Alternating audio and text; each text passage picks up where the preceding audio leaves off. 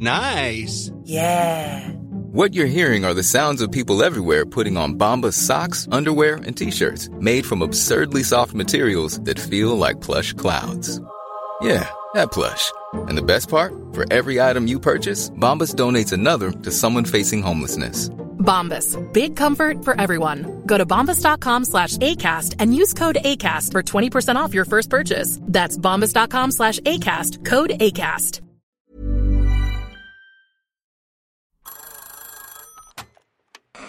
Hola. Hola. Hola. Hola, hola. ¿Estás ahí? ¿Quieres saber lo que está pasando en tu país y en el mundo en pocos minutos? Te lo cuento.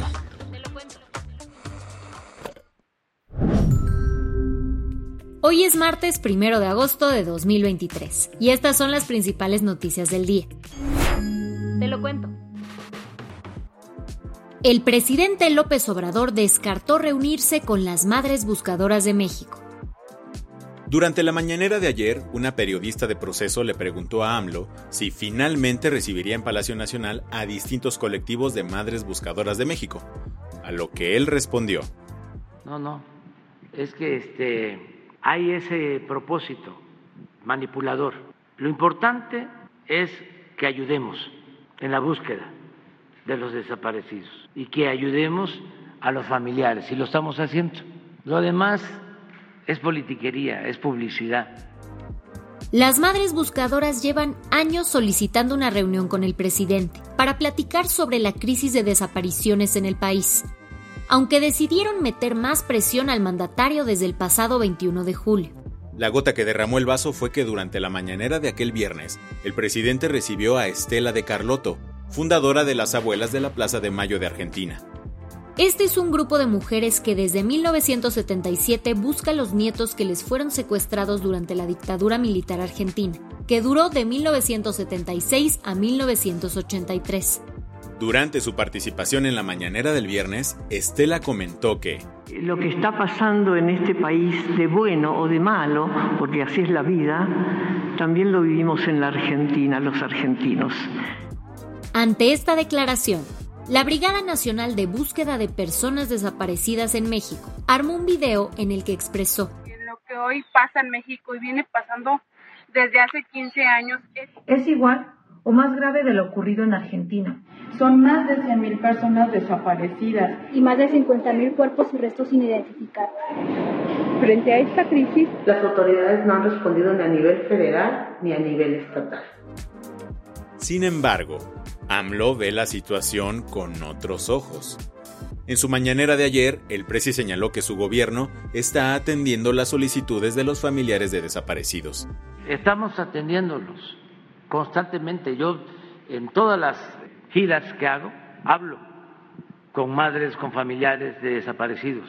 Lo que eh, no eh, permitimos es que se utilicen estos casos tan lamentables, tristes, dolorosos, con propósitos politiqueros.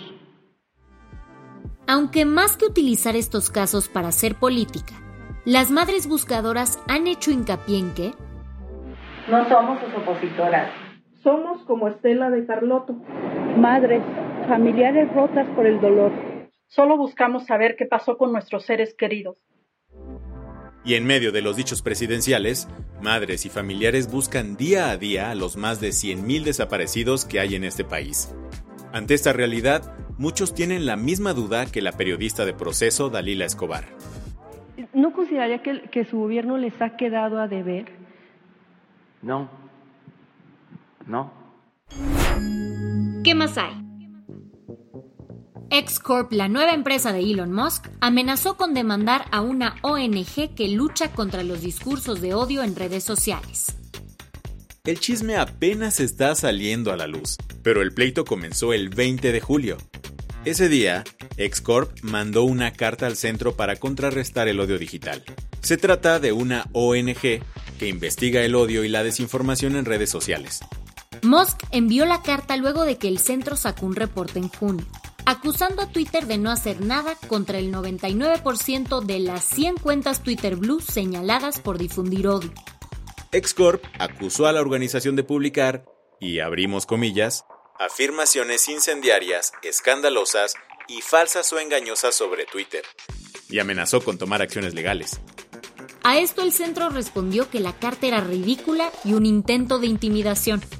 Pero esta no es la única bronquita que trae Twitter, X o como se llame la plataforma al momento de que escuches este podcast. Las autoridades de San Francisco tampoco están contentas con Musk. El Departamento de Inspección de Edificios abrió una investigación contra la compañía por instalar una X gigante y luminosa en la sede central de Twitter. Esta mega señal se instaló sin permiso en la cima del edificio, por lo que fue retirada ayer. Las que tienes que saber. Arabia Saudita quiere entrarle a los esfuerzos por restaurar la paz en Ucrania. Por eso, está organizando una nueva ronda de pláticas programadas para este 5 y 6 de agosto en Riyadh. Según The Wall Street Journal, se espera la visita de líderes de al menos 30 países, entre ellos México. Al respecto, el presidente López Obrador fue cuestionado en la mañanera del lunes si México se uniría a las conversaciones. ¿Qué contestó AMLO? Si hay eh, aceptación tanto de Ucrania como de Rusia de buscar opciones para alcanzar la paz en ese conflicto, nosotros participamos. Hasta el momento, la participación de Moscú en la cumbre no estaba confirmada. Ayer te platicamos sobre el atentado suicida durante un mitin político en Pakistán, que dejó al menos 54 personas sin vida. En ese momento nadie se había responsabilizado del ataque, pues ayer un grupo vinculado con el Estado Islámico se lo adjudicó. El grupo insurgente confirmó el lunes que uno de sus integrantes llevó a cabo el ataque como parte de la guerra contra la democracia. Ojo, es importante que sepas que las células de ISIS en Pakistán están en contra de Yamiat Ulema Islam, el partido que organizó el mitin. Como tal, los acusan de traicionar sus principios islámicos. Tras estar en prisión preventiva desde el 20 de enero, el futbolista brasileño Dani Alves ahora se enfrentará a un juicio. Una jueza en Barcelona concluyó ayer que hay suficientes pruebas para procesarlo por el delito de agresión sexual.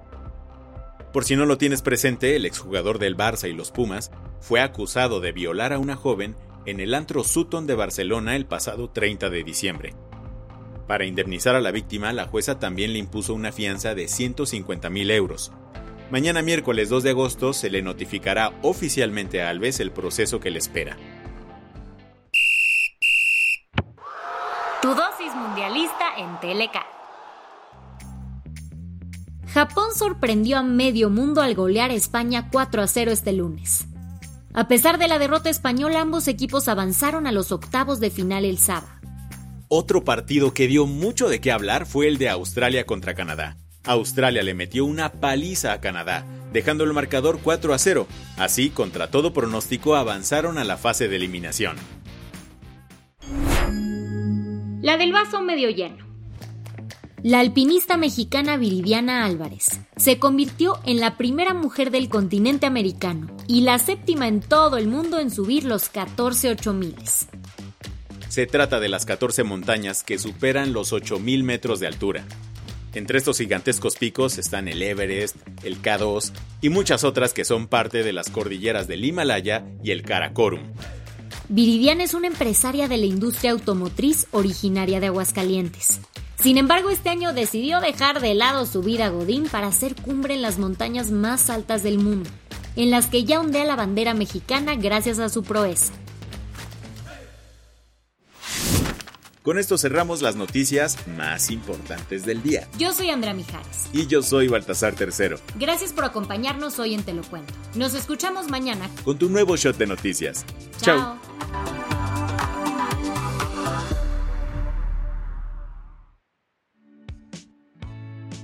El guion de este episodio estuvo a cargo de Aisha Yanavi y Lucía Corona.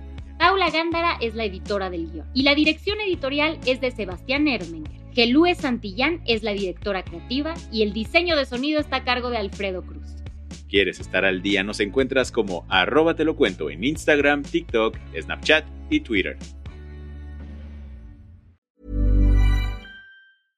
Hey, folks, I'm Mark Marin from the WTF Podcast, and this episode is brought to you by Kleenex Ultra Soft Tissues, your ally to help tackle your allergy symptoms this season. I love the change of seasons, but nobody loves pollen and all those other things floating in the air that make you sneeze during this nice weather. Kleenex Ultra Soft Tissues are hypoallergenic and allergist approved, so fight back against watery eyes and runny noses without worrying about irritating your skin. For this allergy season, grab Kleenex and face allergies head on.